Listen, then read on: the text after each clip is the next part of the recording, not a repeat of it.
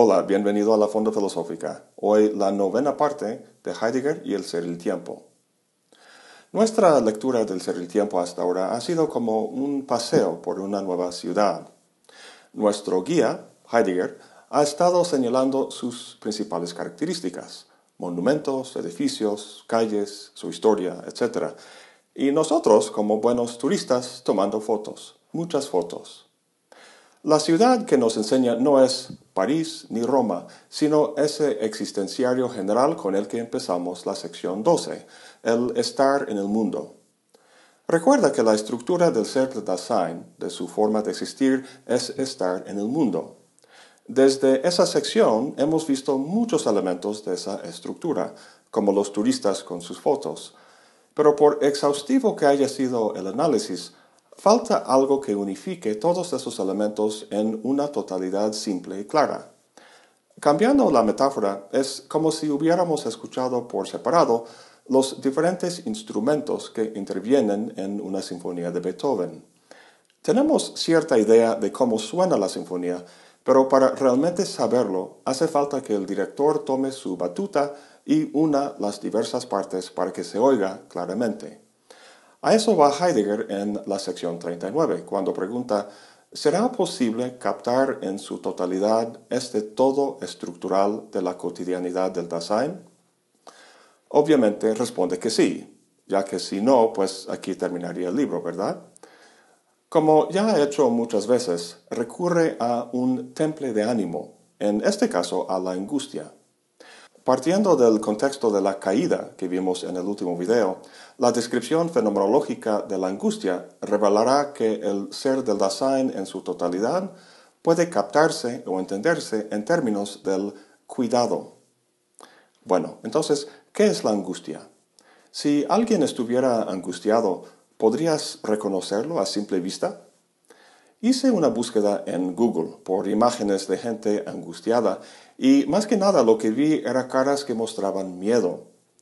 No extraña, porque los dos son muy parecidos. De hecho, en la sección 40, Heidegger toma la molestia de distinguirlos. Aquí vemos un ejemplo de miedo. Sabemos que es miedo porque podríamos imaginar algún objeto que teme, por ejemplo, una araña. Y sabemos que si una ave llegara y comiera la araña, el hombre ya no tendría miedo. Ahora, la angustia es también una emoción desagradable, pero la gran diferencia con el miedo, como dice Heidegger, es que aquello ante el cual uno se angustia es enteramente indeterminado. La angustia no tiene objeto. No hay ninguna cosa o situación en el entorno que podría quitarse o alterarse para que la angustia se desvaneciera. La angustia empieza con cierta sensación de extrañeza. Andas en tu mundo normal, ocupado con cosas familiares. Todo sucede de acuerdo con tus expectativas habituales, como si tu mundo te quedara como un viejo par de zapatos cómodos. Pero de repente todo cambia, como si el flujo de cosas se parara y te rodea un entorno raro y poco familiar. Es como si te desenchufaras de ese flujo y que salieras un poco de tu cuerpo viéndote a ti mismo en un mundo extraño que de repente carece de sentido. Lo que te perturba es el hecho de que no hay nada, o sea, ninguna cosa que explique o que sea la causa de esa sensación.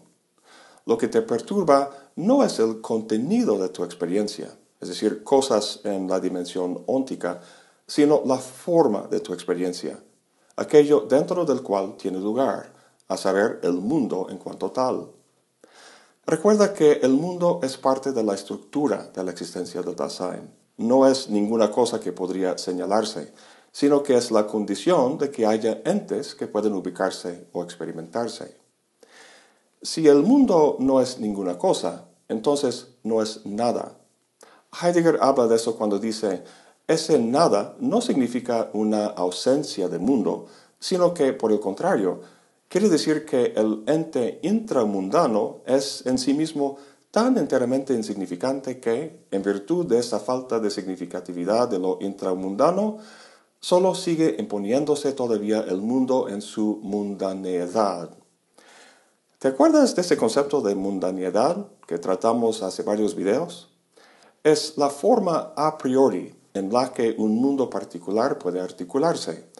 Esta forma, bruta y abstracta, en la que ninguna cosa se da y que por tanto la nada se manifiesta, es lo que la angustia le revela al Dasein. Es muy parecido a esos números verdes que caen como lluvia en la película Matrix. Si no lo has visto, te la recomiendo muchísimo. Al principio, el protagonista, Neo, está en su mundo familiar con los proyectos que está llevando a cabo. Luego empieza su proceso de despertar, facilitado por Morfeo, y llega al punto donde puede ver la forma de su mundo, esa lluvia de código, lo cual, por su fría abstracción, hace que la significatividad del mundo particular con sus entes y proyectos desvanece. Ahora que lo pienso, la comparación no es exacta, por razones que tardaría demasiado en explicar, pero creo que ilustra más o menos bien nuestro tema. El punto es que la experiencia de la angustia revela al Dasein la nada que está en el meollo de su existencia, esa forma sin contenido que es la mundanidad de su mundo, como la lluvia de código en Matrix. En el alemán, angustia es Angst, por lo que tenemos la célebre frase Angst existencial, cosa que todo ser sensible parece padecer en algún momento de su juventud. Sin embargo, es importante entender que no se trata de un mero episodio depresivo o algo por el estilo, sino algo mucho más profundo. ¿Te acuerdas cuando hablamos de los existenciarios de la disposición afectiva, el comprender y el discurso como formas en que el Dasein se revela a sí mismo en su mundo? Pues la angustia es una forma afectiva en la que el Dasein se ubica o se encuentra en el mundo. Si a alguien realmente angustiado, en el sentido heideggeriano, le preguntaras ¿cómo te encuentras? respondería me siento desazonado, la palabra en alemán es unheimlich, la cual etimológicamente significa no sentirse en casa. No extraña que ante esta experiencia de desazón, de no sentirse en casa, que uno quiera huirse de ella. Pues esto es precisamente lo que hace el Dasein al sumergirse en el mundo del Dasman, del público anónimo, donde encuentra su casa y su entorno cómodamente interpretado y significativo. Hablamos de todo eso en el último video en cuanto a la noción de la caída. Aquí Heidegger precisa esta noción al decirnos que más que una caída pasiva, se trata de una huida activa. Si en el centro de nuestra existencia yace la nada, entonces el mundo de Dasman sirve como una distracción, como un velo que la oculta. La habladuría, el chisme, el hábito de andar curioseando, como en Internet, son como las sombras en la pared de la caverna de Platón, nos hechizan. Sin embargo, la angustia, dice Heidegger, trae al Dasein de vuelta de su cadente absorberse en el mundo. La familiaridad cotidiana se derrumba, el Dasein queda aislado. Separado del reconfortante mundo del Dasman, la angustia pone de manifiesto para el Dasein la pura contingencia de su existencia, la finitud de un ser que existe como un individuo. Como vimos hace tiempo en la sección 9, la existencia de ese individuo es en cada caso suya, ningún otro Dasein lo puede vivir. Lo que resalta la angustia es que las posibilidades de vida las puedo escoger de forma auténtica o propia, o puedo delegar esa responsabilidad al Dasman y perderme en la distracción de las sombras. Aun cuando la angustia no tenga un objeto concreto, como el miedo, creo que está claro ahora de lo que el Dasein huye. Huye de sí mismo y de su libertad, la libertad de ser auténtico o no auténtico. En inglés hay un decir que dice ignorance is bliss, o sea, la ignorancia es la felicidad, porque una vez que uno haya tenido esta experiencia de la angustia, puede sin duda volver al mundo del Dasman, pero no de forma inocente. La comodidad que ahí encuentra será de ahí en adelante siempre teñida de la conciencia de la estructura contingente de su existencia. Bueno, Heidegger dedica esta larga sección a la angustia por el singular efecto que tiene, la de forzar la atención del Dasein a su propio ser. Esto lo hace al aislar al Dasein del flujo normal de su entorno, obligándolo a confrontar la elección que solo ese Dasein puede tomar, la de determinar su propia existencia. Fíjate que al interrumpir el flujo de la existencia cotidiana del Dasein, la angustia juega un papel muy parecido al de un ente a la mano que se descompone.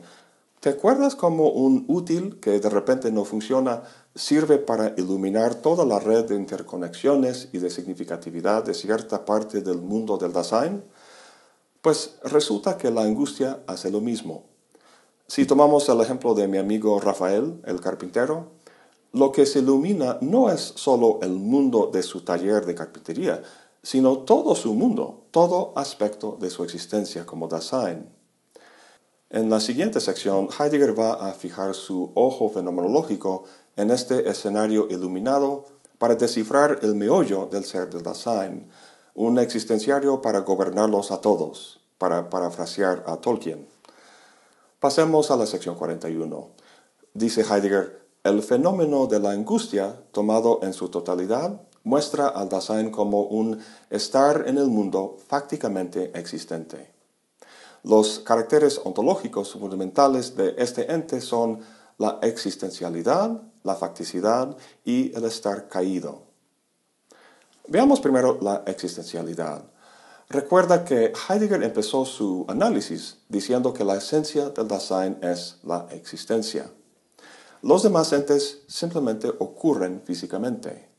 El Dasein, en cambio, existe, lo cual quiere decir que lo que es es indeterminado, tiene que realizarse. Esto lo hace al proyectar posibilidades, como vimos al discutir el comprender. De este modo, el Dasein nunca es algo simplemente definido en el presente, sino que siempre es lo que será. Existe adelantado de sí mismo o anticipando a sí mismo. Vemos en este aspecto del Dasein un acento en el futuro y en la potencialidad. Sin embargo, el Dasein no es pura existencialidad, sino que su ser se caracteriza también por la facticidad, por su condición de arrojado, por lo que las posibilidades que proyecta tienen límites. Este aspecto del ser del Dasein acentúa el presente, el carácter bruto de la actualidad, y como vimos al discutir la aperturidad del Dasein, la forma en que se encuentra en ese mundo, cuyos límites lo determinan, es a través de la disposición afectiva, los temples de ánimo. Si agregamos este aspecto al anterior, tenemos, como dice Heidegger, que el anticiparse así, más plenamente comprendido, significa anticiparse así estando ya en un mundo. Dicho de otra manera, el existir es siempre existir fáctico. La existencialidad está determinada esencialmente por la facticidad. El último carácter ontológico fundamental del ser del Dasein es el estar caído. El Dasein existe en el mundo no de forma solipsista, sino en medio de otros Dasein. En su existencia cotidiana, que es lo que Heidegger está analizando, el Dasein está en medio de los otros Dasein de forma predominantemente no auténtica, es decir, donde sus posibilidades de vida son determinadas por el Dasman. En todo caso, este estar caído no es una mera casualidad contingente, sino parte de la estructura del ser de Dasein. Tras una discusión de la existencialidad, la facticidad y el estar caído, Heidegger concluye la totalidad existencial del todo estructural ontológico del Dasein debe concebirse, pues, formalmente en la siguiente estructura. El ser del Dasein es un anticiparse así estando ya en el mundo en medio del ente que comparece dentro del mundo. Eso, en pocas palabras, es aquello en el que consiste el ser del Dasein. Pero dado que sería muy torpe tener que decir todo eso cada rato, Heidegger lo reduce a una sola palabra. Dice, este ser da contenido a la significación del término cuidado. Para alguien leyendo el texto en el alemán, no le resulta tan extraño que Heidegger unifique los diversos elementos del ser del Dasein en esta noción de cuidado, ya que éste traduce el término alemán Sorge, algunos de cuyos cognados se han encontrado a lo largo de la lectura. En la sección 12, Heidegger habla del Besorgen o ocupación. El Dasein se porta con los entes del mundo no de forma desinteresada como un científico, sino de manera atenta, ocupándose de ellos. Y al discutir su relación con otros Dasein, habla Heidegger del Fürsorge o solicitud. Mi hermano o amigo no me es indiferente, sino que me importa y lo trato de forma atenta. Con esto podemos entender mejor un decir popular. Si algo me tiene sin cuidado, eso quiere decir que le otorgo poca importancia o relevancia.